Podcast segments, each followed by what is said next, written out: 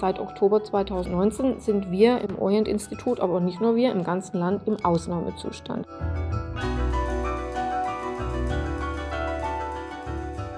Herzlich willkommen zur vierten Episode von Wissen entgrenzen, dem Podcast der Max Weber Stiftung.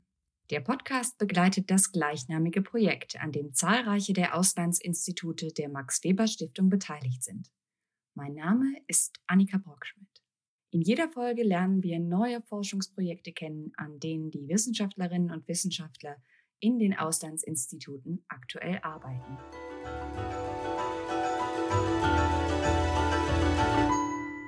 Heute widmen wir uns zwei Forschungsprojekten, die sich mit arabischen Studierenden in der Sowjetunion und der DDR beschäftigen. Beide werden vom Orient-Institut Beirut betreut. Und so erfahren wir in dieser Episode auch, wie es ist, unter extremen Krisenbedingungen zu forschen. Ja, mein Name ist Birgit Schäbler. Ich bin Professorin für ähm, die Geschichte Westasiens an der Universität Erfurt. Und Geschichte Westasiens ist, der, ist die politisch korrekte Bezeichnung für die Geschichte des Nahen und Mittleren Ostens. Seit 2017 bin ich ähm, die Direktorin des Orient-Instituts, also hier in Beirut im Libanon. Wie kann man sich die aktuelle Arbeit vor Ort in Beirut vorstellen? Und was unterscheidet die Arbeit in einem Krisenland von der in Anführungsstrichen normalen Forschungsarbeit? Ich glaube, ich fange mal mit der aktuellen Lage an, in der wir leben. Ne, es wird ja auch, äh, geht ja auch irgendwie darum, wie wir hier leben und arbeiten können. Ähm, und das ist eine sehr schlimme äh, für die Menschen im Land vor allem. Weniger schlimm ist sie für äh, ja, Ausländer, Europäer, Amerikaner, die hier arbeiten, die verfügen über, wie wir alle auch hier im Institut, über, über harte Devisen. Ähm, und das ist wichtig, denn ähm, das Land ist gerade von allen Krisen gebeutelt, von denen man eigentlich gebeutelt sein kann, inklusive der Corona-Krise, aber die teilen wir ja mit dem Rest der Welt. Besonders äh, ist bei uns äh, sozusagen gerade ganz, ganz virulent äh, die, die ökonomische Krise, die vor allem eine Schulden- und daraus folgend eine Währungskrise ist. Was bedeutet das konkret für die Menschen im Land? Das soll heißen, dass die einheimische Währung, die libanesische Lira, hat 87 Prozent ihres Wertes, den sie 2019 noch hatte, gegenüber dem Dollar verloren. Also der Dollar ist jetzt 13 mal so viel wert, wie er das 2019 war. Und der Dollar war 2019 noch eine, eine, eine Währung, die im Libanon akzeptiert wurde. Unterdessen gibt es gar keine Dollars mehr im Land. Ähm, und die Menschen haben ihre, ihre Ersparnisse, die auf Banken liegen, auf Dollarkonten liegen, die sind jetzt nicht mehr zugänglich. Das heißt, die Banken geben eben die Devisen, geben vor allem die Dollars, aber auch alle anderen Devisen nicht mehr heraus. Das hat dramatische Folgen im Land selbst, aber auch was den Handel mit anderen Ländern betrifft. Sämtliche Importe an, an wichtigen Gütern. Also es wird sehr, sehr viel importiert im Libanon, von Getreide über, über Nahrungsmittel, über natürlich äh, Dinge wie Medikamente, äh, Kraftstoffe. Die, werden, die müssen alle in, in Dollars bezahlt werden äh, und das Land hat keine Dollars mehr das ist, das ist jetzt sehr bitter für die Menschen, die also nicht nur ihre Ersparnisse verloren haben, sondern deren, deren Verdienst auch wirklich schrumpft ist auf ein unerträgliches Maß, äh, sodass also jetzt 75 Prozent äh, der Libanesen an der oder unter der Armutsgrenze leben. Zur Wirtschaftskrise gesellte sich bald auch eine politische Krise, die mit der Hoffnung auf Veränderung begann und im Chaos endete. Und im Oktober 2019 ist dann eine große Volksbewegung ausgebrochen, die sehr eindrucksvoll zu beobachten waren. Also da waren äh, in drei Monate lang also wirklich Millionen von Menschen auf der, auf der Straße. Also mindestens ein Drittel der Bevölkerung zu Zeiten, zu den Hochzeiten. Ähm, das war eine friedliche Bewegung und die äh, hat stattgefunden 30 Jahre nach dem Bürgerkrieg. Der Libanon ist ja ein Bürgerkriegs ähm, ein Postbürgerkriegsland. Von 1975 bis 1990 hat es hier einen Bürgerkrieg gegeben, sehr lange, 15 Jahre. Die Menschen, die diese politische Bewegung starteten, hatten den Bürgerkrieg selbst nicht mehr miterlebt. Das war eigentlich genau die erste Nachkriegsgeneration, ne? eine richtige Nachkriegsgeneration, 30 äh, Jahre nach dem Ende des Krieges, die eben gesagt hat, ähm, wir möchten mit, mit dem politischen System, das sich ja seitdem nicht geändert hat, ähm, mit dem politischen Proportsystem, das auf Religionsgemeinschaften, ethnischen Gruppen, die auch Religionsgemeinschaften sind, beruht, eigentlich äh, nichts mehr zu tun haben. Wir möchten Dinge wie die Zivilehe haben. Wir möchten irgendwie einen modernen Staat haben. Wir möchten aber auch einen Staat haben, der sich um seine Menschen kümmert. Und das Bittere ist eben, dass von der jungen Generation, die das eigentlich angeregt und dann auch äh, organisatorisch gestemmt hat, ähm, da sind jetzt sehr, sehr viele aufgrund dieser massiven, multiplen Krisen, die wir da im Land haben, ausgewandert. Kommen wir zurück zur Arbeit am Institut. Wie hat diese politische Bewegung, von der wir gerade gehört haben, die Gesamtsituation im Land verändert und wie wirkte sich das auf den Alltag am Orient-Institut aus? Also seit Oktober 2019 sind wir im Orient-Institut, aber nicht nur wir, im ganzen Land im Ausnahmezustand, weil diese große Bewegung eben auch einhergegangen ist mit natürlich äh, dem Versuch, äh, sowas wie Generalstreiks äh, herbeizuführen. Und das hat aber natürlich äh, zur Folge gehabt, dass die Leute auch nicht mehr so gut auf die Arbeit fahren konnten. Und das hat natürlich dann auch äh, unser Institut betroffen. Also man konnte, viele, viele der Leute, der Mitarbeiter, der Kollegen, die weiter weg wohnen, konnten dann nicht kommen, konnten nicht regelmäßig kommen und so weiter. Die politische Bewegung begann 2019. Wie hat sich die Lage seitdem entwickelt? Seitdem hat sich die Situation verschlechtert, natürlich auch durch die große Explosion, massive Explosion ähm, des 4. August 2020, die unser Institut total mitgenommen hat. Also wir haben den Bürgerkrieg überstanden, eigentlich fast ohne nennenswerte Kratzer, aber in dieser Explosion sind wir äh, massiv beschädigt worden. Nicht zerstört, aber beschädigt worden. Wir sind nur 2,5 Kilometer ungefähr Luftlinie vom Hafen entfernt, wo diese Tausenden von Tonnen von Ammoniumnitrat explodiert sind. Also das äh, war dann der nächste Ausnahmezustand. Trotzdem geht die transnationale Forschungsarbeit weiter, teils vor Ort, teils, wie so oft in Corona-Zeiten, aus dem Homeoffice. Wie bei der ersten Doktorandin, mit der wir heute sprechen. Mein Name ist Stella Kneifel und im Moment schreibe ich meine Doktorarbeit im Rahmen des Relations in the Idioscape Projekts des Orient Institut Beirut. Ich äh, beschäftige mich mit transnationaler bzw. transkultureller Geschichte und vor allem mit Interaktionen des Nahen Ostens mit anderen Teilen der Welt. Und ganz konkret kann man sagen, ich untersuche die Verflechtungen der DDR mit den arabischen Staaten mit besonderem Augenmerk auf Wissensbeziehungen, Mobilität arabischer Studierender, Geisteswissenschaften und Sozialismus, aber auch Postkolonialismus. Der Begriff ist gerade schon gefallen und er spielt eine große Rolle in der Forschung des Orient-Instituts Beirut. Ideoscape, für diejenigen, die nicht vom Fach sind. Was können wir uns darunter vorstellen und wie wird der Begriff konkret in diesem Forschungsprojekt angewendet? Der Ostblock in seiner Gesamtheit kann als ein durch eine gemeinsame Ideologie geschaffener Raum, ein sogenanntes Ideoscape betrachtet werden und das Ideoscape wird als eine komplexe ideologische Landschaft interpretiert, die zum Beispiel aus Bildern, Ideen, Begriffen, einer bestimmten Sprache, vielen Symbolen und vielfältigen, auch wissenschaftlichen Inhalten besteht und gemeinsame Gewohnheiten und Einstellungen beinhaltet. Also man kann sagen, all jene Aspekte, die auch im Auslandsstudium gefördert wurden. Und das Suffix scape soll die Fluidität innerhalb und jenseits der Grenzen von Nationalstaaten und die Unregelmäßigkeit der Form erfassen. Also, dass sich die scheinbar untrennbare Einheit von Kultur und Ort durch die Zunahme komplexer vernetzter Strukturen in Zeiten der Globalisierung auflöst. Das Thema arabische Studierende in der DDR ist ja ein weites Feld. Mit welchen Fragen beschäftigst du dich genau und welche Aspekte des Themas findest du besonders spannend? Meine Dissertation kann man so grob in drei Teile gliedern und der erste Block, der handelt davon, wer waren diese arabischen Studierenden und warum kamen die in die DDR.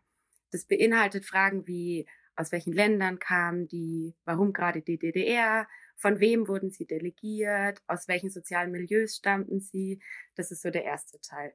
Der zweite Teil, der geht dann darum, was haben sie in der DDR gelernt und studiert. Also welche Lehrbücher mussten sie lesen? Was war der Inhalt der Vorlesungen? Welches Wissen wurde vielleicht in außeruniversitären Veranstaltungen und Projekten vermittelt? Und da geht es eben so darum, dass die DDR ein sozialistisches Land war, Dementsprechend sahen die DDR-Repräsentanten die Wissenschaft als Hauptinstrument zum Aufbau des Sozialismus. Da beschäftigt mich dann die Frage, inwiefern haben die arabischen Studierenden dazu beigetragen, die Ideologie des Ostblocks zu konstituieren oder eben auch herauszufordern. Wie setzt man das gedankliche Konstrukt der Ideoscape denn konkret in historische Forschung um? Also bei welchen Quellen beginnt man? Bei welchen Quellen wird man fündig? Zum Beispiel im Bundesarchiv, Stasi-Archiv oder auch in den Archiven der Universitäten. Das ist vor allem Halle, Leipzig, Berlin und ein bisschen auch Jena. Ähm, und da findet man eben Akten zu Universitätsbewerbungen, häufig mit Informationen über das soziale Milieu der Studierenden, Statistiken über die Anzahl der Studierenden und ihre Herkunftsländer, offizielle bilaterale Verträge, Berichte über arabische Studentenvereinigungen und so weiter. Dann untersuche ich natürlich auch das Wissen, das sie gelernt haben. Das findet man vor allem in Lehrbüchern äh, oder auch Stundenpläne findet man auch in den Universitätsarchiven. Also diese ganzen Lehrbücher findet man natürlich noch in den Universitätsbibliotheken. Ich habe allerdings auch ganz, ganz viele für sehr wenig Geld bei Antiquariaten äh, gekauft, weil dann kann man natürlich gleich Notizen ins Buch machen. Das ist oft sehr hilfreich. Historische Forschung ist immer auch eine Art Detektivarbeit. Bei Themen der jüngeren Geschichte, bei denen Zeitzeugen noch am Leben sind, ist es besonders relevant, sie ausfindig zu machen und sie zu befragen. Die Erfahrungen und die Lebensläufe der ehemaligen arabischen Studierenden, die werden eben durch Oral History Interviews sichtbar gemacht. Da geht's dann besonders um so persönliche Eindrücke, Herausforderungen, Erwartungen, Gefühle und so weiter. Und das kann man natürlich am besten in so einem persönlichen Gespräch mit dem Betroffenen, nenne ich sie jetzt mal, ähm, herausfinden. Die Fächer, die die arabischen Studenten in der DDR studierten, für die sie ihr Heimatland verließen, waren ganz unterschiedlich, sagt Stella. Also so einen Trend sozusagen oder so ein Stereotyp von einem arabischen Studierenden an sich gibt's nicht, weil so unterschiedlich die Studierenden waren, die in die DDR kamen. Also da gab es ja überzeugte Sozialisten, dann gab es politisch Interessierte oder auch total apolitische Studierende. So unterschiedlich sind auch die Lebensläufe, die dann entstanden sind. Und generell kann man aber sagen, es war nicht vorgesehen, dass die arabischen Studierenden, die in der DDR studiert haben, dann auch in der DDR bleiben. Also das hieß, wenn sie fertig mit dem Studium waren, dann sollten die auch nach Hause zurückkehren. Auch das ist ein ganz wichtiger Aspekt der Ideoscape. Wissensbeziehungen, aber auch persönliche Beziehungen, die nicht vor nationalen Grenzen Halt machen. Und diese endeten oft nicht mit dem Ende des Studiums. Natürlich schrieb das Leben auch andere Geschichte. Es gab ähm, einige arabische Studierende, die haben sich zum Beispiel verliebt und wollten heiraten, was mit sehr, sehr großen Hürden verbunden war. Und es wurde den Heiratswilligen nicht leicht gemacht. Nichtsdestotrotz gab es aber dennoch arabische Studierende, die zum Teil bleiben konnten oder die dann mit ihrem Ehepartner in ihr Heimatland äh, zurückkehrten. Was ich sagen kann zu den Beziehungen, die damals entstanden sind, es gibt tatsächlich noch viele Beziehungen, die bis heute bestehen. Also das sind zum einen natürlich Freundschaften oder auch Wissensbeziehungen. Manche Freundschaften haben bis in die Gegenwart gehalten und die ehemaligen Studierenden organisieren und treffen sich noch heute. Es gibt so eine Gruppe ehemaliger palästinensischer, arabischer Studierender und die haben jetzt in Deutschland einen Club der palästinensischen Akademiker und Absolventen Deutschlands e.V. gegründet. So getreu nach dem Motto, uns wurde damals in der DDR mit dem Studium geholfen und jetzt möchten wir eben dieses Wissen weitergeben und anderen helfen, fördert eben dieser Verein den akademischen und kulturellen Austausch zwischen palästinensischen Akademikern und Absolventen der deutschen Bildungsstätten eben, ebenso wie den Austausch zwischen Palästinensern und Deutschen in den Bereichen Bildung, Kultur und Gesellschaft. Und ich denke, da kann man ganz gut sehen, wie nachhaltig diese damals entstandenen Beziehungen auch sind. Was aber war die Motivation für die DDR, arabische Studierende ins Land zu holen? Was versprach man sich davon? Seit der Wiedererlangung der formalen Souveränität durch die Sowjetunion im Jahr 1954 hat die DDR den weltweiten Kampf um diplomatische Anerkennung gegen die BRD geführt. Und dem wurde dann die westdeutsche Hallstein-Doktrin entgegengesetzt.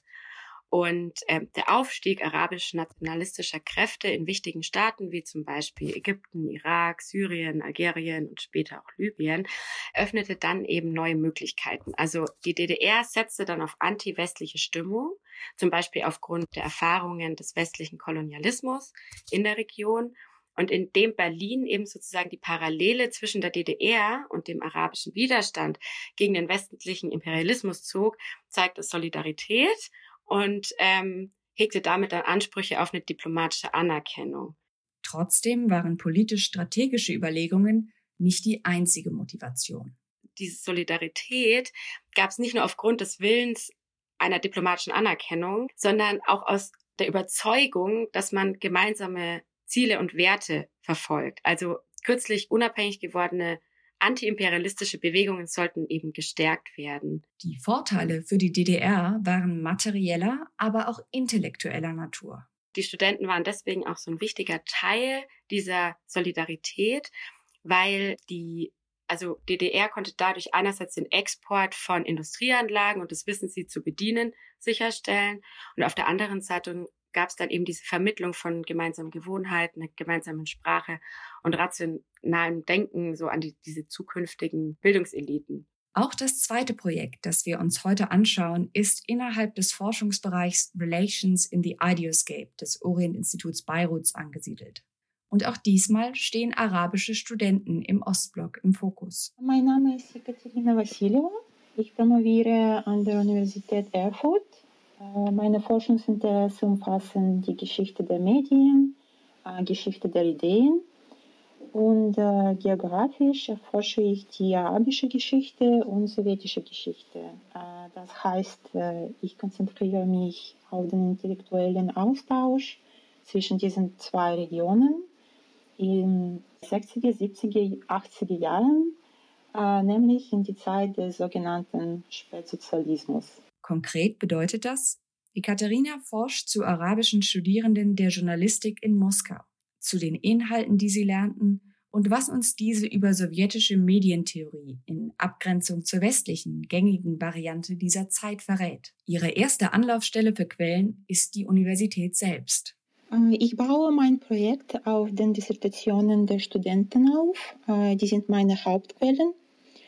In den Dissertationen beschreiben die Studierenden die sowjetische Forschungsliteratur, die Hinweise von ihren Professoren und ihre persönlichen Ansichten auf die Medientheorie und die Rolle der Journalisten. Und weil es die Zeit des Kalten Krieges ist, sie engagieren sich auch mit den westlichen Theorien, meistens auf kritische Art und Weise. Doch die Forschungsarbeiten der Studierenden sind nicht die einzigen Quellen, die Ekaterina untersucht.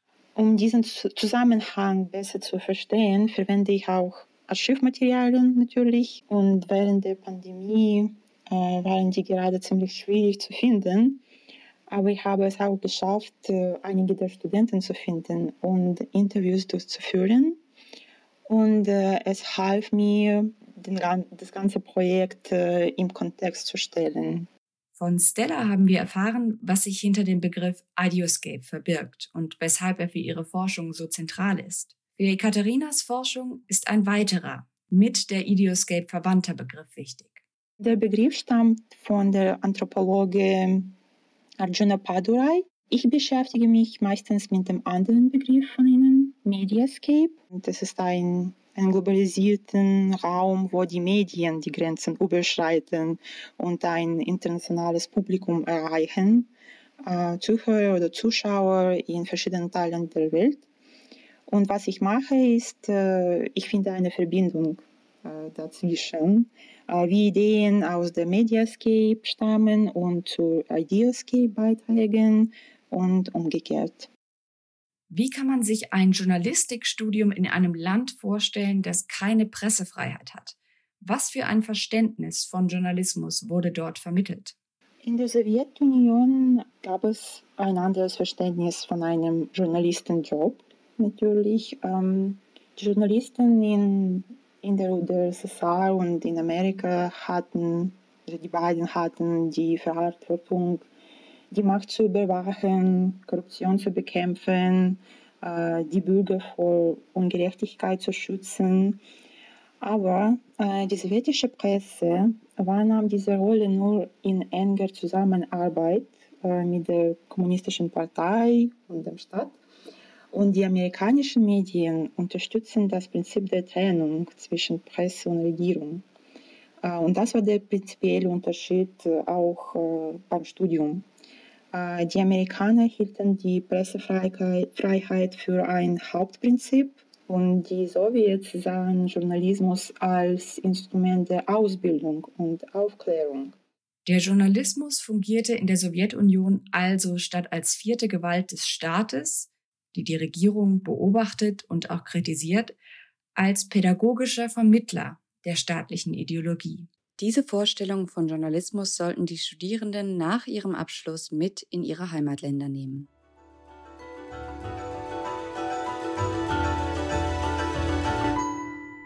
Das war der Wissen entgrenzen Podcast der Max Weber Stiftung. Wenn ihr bis zur nächsten Episode noch mehr über das Projekt erfahren möchtet, gibt es weitere Infos unter www.maxweberstiftung.de. Und bei Fragen schreibt uns einfach eine E-Mail an info@maxweberstiftung.de. Danke fürs Zuhören und bis zum nächsten Mal.